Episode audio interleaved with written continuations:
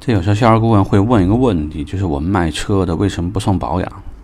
你肯定不是最早想到送保养这件事情的。呃，按照正常说的话，这都是我们自己的买卖，没为什么不送？而且成本并不高，因为我们有内部的结算成本。那这里呢，得要换一个概念，就是你得活，售后也得活。呃。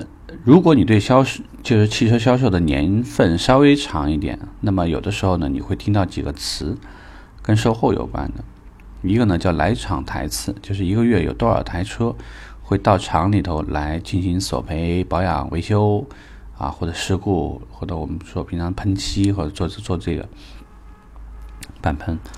那还有另外一个呢，就是客单价。啊，这几个词是听的比较多一些的。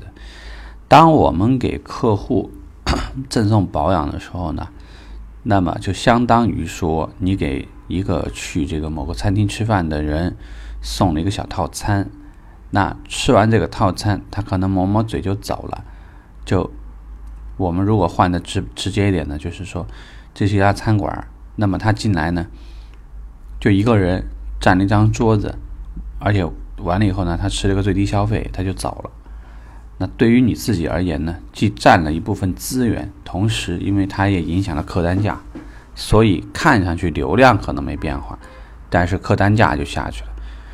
那你会问，客单价下去关我什么事啊？那当然跟你有关系，因为客单价下去了呢，那么就会使整体的利润也会往下走啊。所以如果说我这个月接了一半客户都是你送的保养的客户。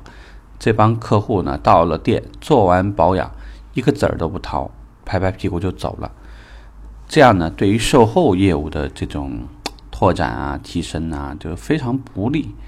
所以呢，这里呢就会衍生出来这样的问题，就是如果一旦销售本身是亏损，本身就要靠售后利润来来帮助我们，同时呢，你又因为通把保养送出去，使客户到店以后也只不过做了一个非常低成本的保养。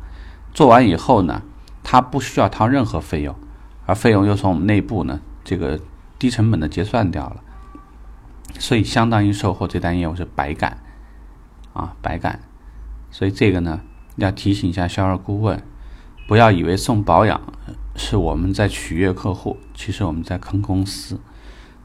从更长远的发展而言，你的客户很可能用完你这送的两次保养，就再也不会回来了。